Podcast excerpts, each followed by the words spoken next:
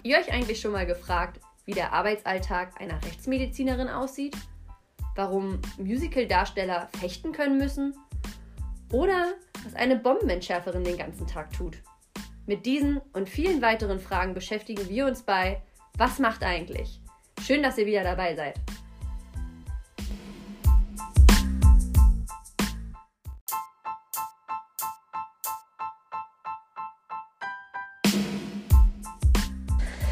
Hallo zusammen, ich bin's wieder, eure Elli. Mein heutiger Gast ist eine junge Restauratorin aus Berlin, Paula Witwer. Hey Paula. Hi, danke, dass ich heute hier sein darf. Ja, super Paula, wir freuen uns, dass du Zeit hattest.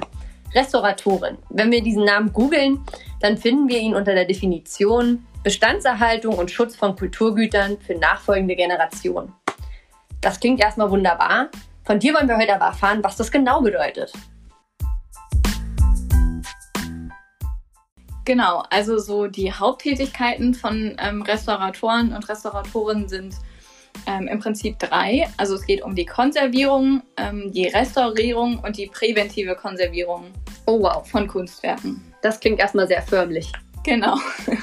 Ähm, bei der Konservierung geht es hauptsächlich darum, ähm, den aktuellen Zustand äh, von einem Objekt zu bewahren und den weiteren Verfall aufzuhalten. Und bei der Restaurierung ähm, fängt man dann wirklich an, aktiv tätig zu werden Okay. ähm, an dem Werk selber, um den Zustand davon zu verbessern.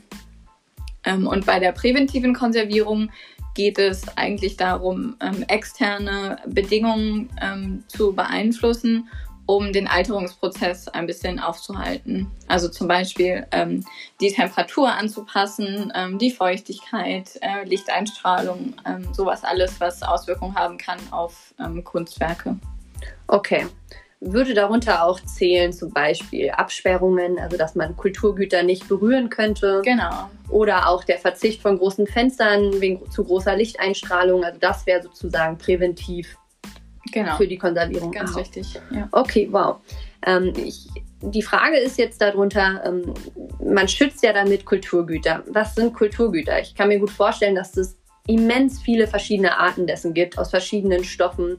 Und ich würde mich dafür interessieren, ob ein Restaurator alles beherrschen muss oder, oder eine Restauratorin oder ob man sich eher spezialisiert. Also hast du zum Beispiel einen bestimmten Bereich, in dem du arbeitest oder einen Stoff, den du besonders gern hast aufgrund seiner Haptik oder seiner Verarbeitung? Genau, ja, also ähm, in der Regel spezialisiert man sich auf Objekt- oder Materialgruppen.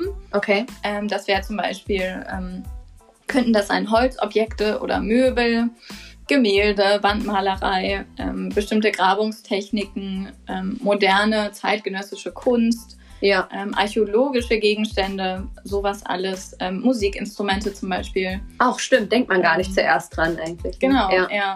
Oder sonst auch Materialgruppen wären Beispiele zum Beispiel Glas oder Mosaik. Okay. ähm, Papier, Textilien, Metall, sowas alles. Und ich ähm, bin spezialisiert auf Marmor, also auf eine Ah. bestimmte Steinart. Da hast du ja nicht gerade die leichteste Art ausgesucht. Nee, Aber eine sehr schöne. Kennt, Auf also ich jeden glaub, Fall. denke, jeder weiß, was Marmor ist. Man kann sich das gut vorstellen.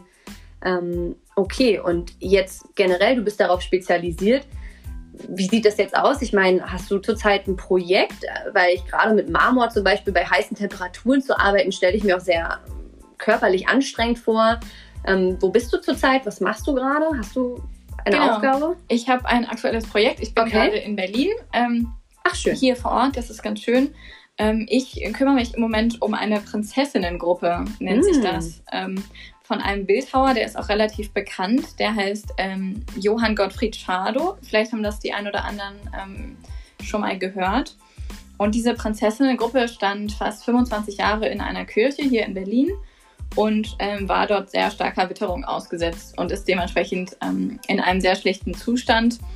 Und ähm, da arbeite ich jetzt gerade dran, diesen Zustand ein bisschen zu verbessern.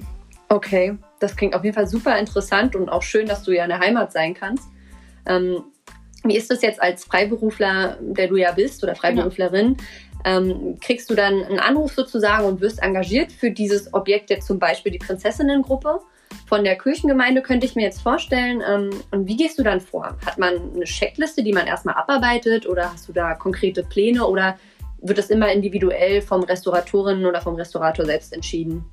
Genau, also da gibt es so ähm, Schritte, die man eigentlich bei jedem Projekt ähm, macht, sozusagen. Also Okay. es kommt so ein bisschen auf das Material drauf an und Mhm. ähm, womit man arbeitet. Aber eigentlich fängt immer alles mit der Voruntersuchung an. Das heißt, ich gucke mir das Objekt an, ähm, für das ich einen Auftrag bekommen soll, ähm, schaue mir die Bestandteile an ähm, und schaue auch, wie alt ist das Projekt, äh, wie alt ist das Objekt. Und auch so die Bedeutung als Kulturgut muss ich mir nochmal vergegenwärtigen. Ja, Und dann ähm, schaue ich, was äh, gab es schon für Veränderungen. Also hat schon jemand an diesem äh, Objekt gearbeitet. also vor dir jemand anderes sozusagen. Genau, ein anderer okay. Restaurator, ähm, Restauratoren, genau. Und ähm, dann schaue ich auch, was gibt es für Schäden am Werk überhaupt und was sind auch die Ursachen davon. Okay. Und da kann man dann auch schauen, ob man zum Beispiel die Temperatur wieder anpassen kann. Ja. Ähm, solche von diesen ähm, Stellgliedern. Genau. Das ähm, schaue ich mir dann alles an. Und der gesamte Prozess muss natürlich dokumentiert werden. Das ist sehr, sehr wichtig. Ja. Ähm, schriftlich oder und ähm, fotografisch meistens. Ähm, genau, und dann kommt der eigentliche Teil. Dann muss ich ein Restaurationskonzept entwerfen, Mhm. ähm, nennen wir das. Ja. Indem ich erstmal schaue, was muss ich oder was kann ich konservieren und was muss ich ähm, restaurieren. Und ähm, wie lange wird das dauern ungefähr? Was werde ich für Materialien brauchen? Wie viele Mitarbeiter, Mitarbeiterinnen eventuell? Ja. Ähm, was wird das kosten? So diese ganzen Fragen werden ähm, da geklärt. Okay. Das bespreche ich dann nochmal mit dem Auftraggeber. Ähm, in meinem Fall jetzt auch von der Prinzessinnengruppe, ähm, hast du richtig gesagt, genau mit dem Kirchenvorstand ähm, Mhm. wird das besprochen.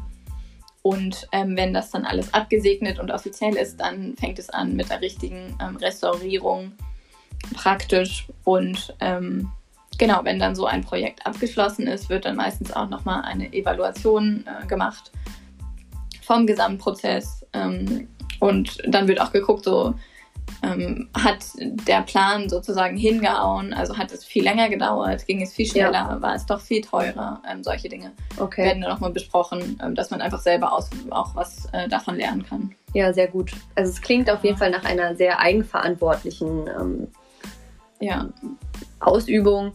Ähm, generell, aus dem, was du jetzt uns erzählt hast, würde ich jetzt schließen, dass die Konservierung erstmal für euch wichtiger ist, im Fokus liegt als die Restaurierung.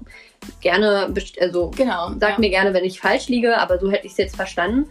Ähm, daher würde mich jetzt mal interessieren, wie generell, du musst ja da sehr viel analysieren, sehr viel Vorwissen auch mitbringen. Ja. Ähm, wo lernt man dieses Vorwissen? Wie war der Ablauf? Wie bist du an den Punkt gekommen, an dem du heute stehst? Du bist seit über zehn Jahren freiberuflich in Berlin. Ähm, was war dein sozusagen schülerischer Werdegang? Genau, also ähm, in Deutschland ist es so, es ähm, gibt verschiedene Wege sozusagen, ähm, Restauratorin, Restaurator zu werden. Ja. Ähm, ich habe mich schon in der Schule immer für Kunst interessiert und fand das sehr, sehr spannend, Okay. ähm, auch künstlerisch selber zu arbeiten. Ähm, es ist immer äh, mittlerweile so, dass man meistens ähm, studiert an einer normalen Hochschule und da seinen Bachelor ähm, und seinen Master of Arts machen kann. Das dauert dann so drei bis sechs Jahre ungefähr. Ah, wow, okay. Und ähm, theoretisch kann man dann auch noch promovieren. Das mache ich jetzt auch gerade im Moment.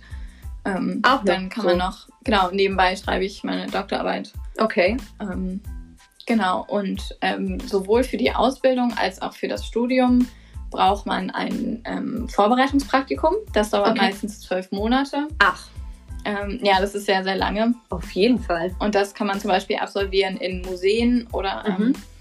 als ähm, freies soziales Jahr ähm, in der Denkmalpflege oder auch bei freiberuflichen ähm, Restauratoren, Restauratorinnen. Okay. Wie Genau. zum Beispiel bei dir? Ich meine, nimmst du selber auch Interessenten an? Ja, auf jeden Fall. Also ich Oh, habe öfter ähm, junge Leute auch bei mir, die dieses Praktikum machen. Okay. Und ähm, das ist auch ganz, ganz spannend, da auch so ein bisschen sein Wissen weiterzugeben Ja. und äh, mit der nächsten Generation zu arbeiten. Absolut. Ich meine, Das macht sehr viel Spaß. nicht nur sozusagen Kulturgüter für nächste Generation äh, aufrechterhalten und auch Genau. junge Leute sozusagen auszubilden. Das klingt großartig. Ja. Ähm, ich habe viele junge Zuschauer, äh, Zuhörer. Und ähm, wenn vielleicht den einen oder anderen jetzt wecken konnten mit diesen Dingen, die du heute erzählt hast, was müssen sie auch mitbringen? Ich meine, ich könnte mir jetzt vorstellen, wenn man zwei linke Hände hat, ist man vielleicht nicht ganz so richtig in dem Beruf, aber Das würde ich so unterschreiben. okay, das klingt Auf ja schon mal jeden gut. Fall. ähm, Also man muss auf jeden Fall begeisterungsfähig sein. Das Ja. würde ich schon sagen. Das ist äh, sehr, sehr wichtig. Du brauchst ähm, Durchhaltevermögen. Also Mhm. man darf nicht zu ungeduldig sein. Oh ja. Manche Projekte brauchen einfach sehr, sehr lange, ähm, also mehrere Monate, manchmal sogar Jahre. Ähm, mein jetziges Projekt mit dieser Prinzessinnengruppe dauert jetzt auch schon ähm, fünf Monate, glaube ich, ungefähr. Okay. Also das ist einfach so ähm, der Durchschnitt an Zeit, die man braucht.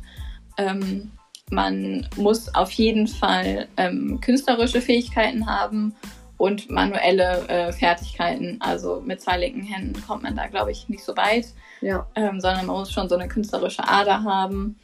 Und ähm, auf jeden Fall, das ist mir auch immer sehr, sehr wichtig bei meinen Praktikanten, ähm, dass man auch so ein bisschen den Respekt hat vor diesem Kunstwerk an sich. Okay. Also man muss sich das immer wieder vergegenwärtigen, dass ähm, die meisten ähm, die meisten Kunstgegenstände wirklich sehr, sehr alt sind und meistens auch ähm, nur einmal existieren auf dieser Welt Ja. so und ähm, dass man da wirklich Respekt vor hat, aber keine Angst. Also Ja. dieser Mittelweg ähm, ist manchmal sehr schwierig. Damit sie eigentlich lebt sozusagen auch. Genau, dass man Mhm. sich auch traut, daran zu arbeiten, an Okay. diesem Kunstwerk, aber man muss auch wirklich den Respekt bewahren, dass es einfach ähm, einmalig ist auf dieser Welt in den meisten Fällen. Ja, also man hat sozusagen eine große Verantwortung, die man Ja. da trägt und ähm, Auf jeden Fall. das ist gar nicht so leicht. Ähm, damit kommen wir jetzt auch leider schon langsam zum Schluss. Ähm, eine letzte Frage habe ich noch, Paula. Ich habe mich natürlich auf unser Treffen heute auch ein bisschen vorbereitet. Ähm, und dein Beruf oder der Beruf vieler anderer ähm, ist leider noch nicht staatlich anerkannt, ähm, außer Ja. in Mecklenburg-Vorpommern und äh, Sachsen-Anhalt. Ähm, dazu gibt es auch den Verband der Restauratoren, wo ihr euch sozusagen engagiert dafür, Tagungen haltet, euch untereinander auch fortzubilden, was ich sehr gut finde. Ihr habt eine tolle Website dazu. Gerne, liebe Zuhörer, geht drauf, informiert euch selber auch darüber. Ähm, jetzt würde ich mich noch mal interessieren zum Schluss, wie hat sich dieser Beruf für dich persönlich auch verändert? Du bist lange dabei. Ähm, in den 80er Jahren war es bestimmt noch anders als heute. Und woran liegt es? Und ähm, wieso hat denn endlich dieser Beruf auch seine staatliche Anerkennung verdient? Genau, also es hat sich auf jeden Fall sehr viel gewandelt, das würde ich auch so sehen. Ähm, hauptsächlich nehme ich das so wahr, dass es früher eher sehr handwerklich künstlerisch war ähm, und es mittlerweile ähm, auch sehr wissenschaftlich geworden ist. Also es ist eine hochwissenschaftliche Disziplin Ja. ähm, mit einer sehr guten ähm, Hochschulausbildung und man muss ähm, sehr, sehr viele Fächer beherrschen. Das ist ein breit gefächertes Spektrum, ähm, weil man einfach sehr, sehr viel Hintergrundwissen braucht mittlerweile, um ähm, an vielen ähm, Materialien zu arbeiten. Also in der ähm, Uni wird gelehrt ähm, Chemie, Biologie, ähm, Archäologie. Ach Wahnsinn, du hattest richtige Chemiekurse auch. genau, ja? ja. Das würde man ja gar nicht hochkompliziert, Ja, Oh, okay. genau, und sowas wie Werkstoffkunde. Und dann aber natürlich auch praktische Sachen werden auch gelernt ähm, in der Uni. Ja, Und ähm, das hat sich auf jeden Fall geändert. okay. Genau. Ja, Also ist er sozusagen mit der Zeit gegangen, der Beruf, und ist so viel mehr als nur handwerkliches Geschick, auf jeden Fall. können ja. wir festhalten. Also das Hintergrundwissen ist enorm wichtig in diesem Beruf, auf jeden Fall. Ja, Wahnsinn. Ähm, ich danke dir für dieses tolle Gespräch. Ich wünsche dir alles Gute für die Zukunft, Dankeschön. für deine Prinzessinnengruppe. Ja, Und ansonsten ähm, hoffe ich, dass wir uns ganz bald mal wiedersehen. Und ansonsten pass auf dich auf. vielen Dank für den schönen Tag heute. Wir danken dir. Bis dann.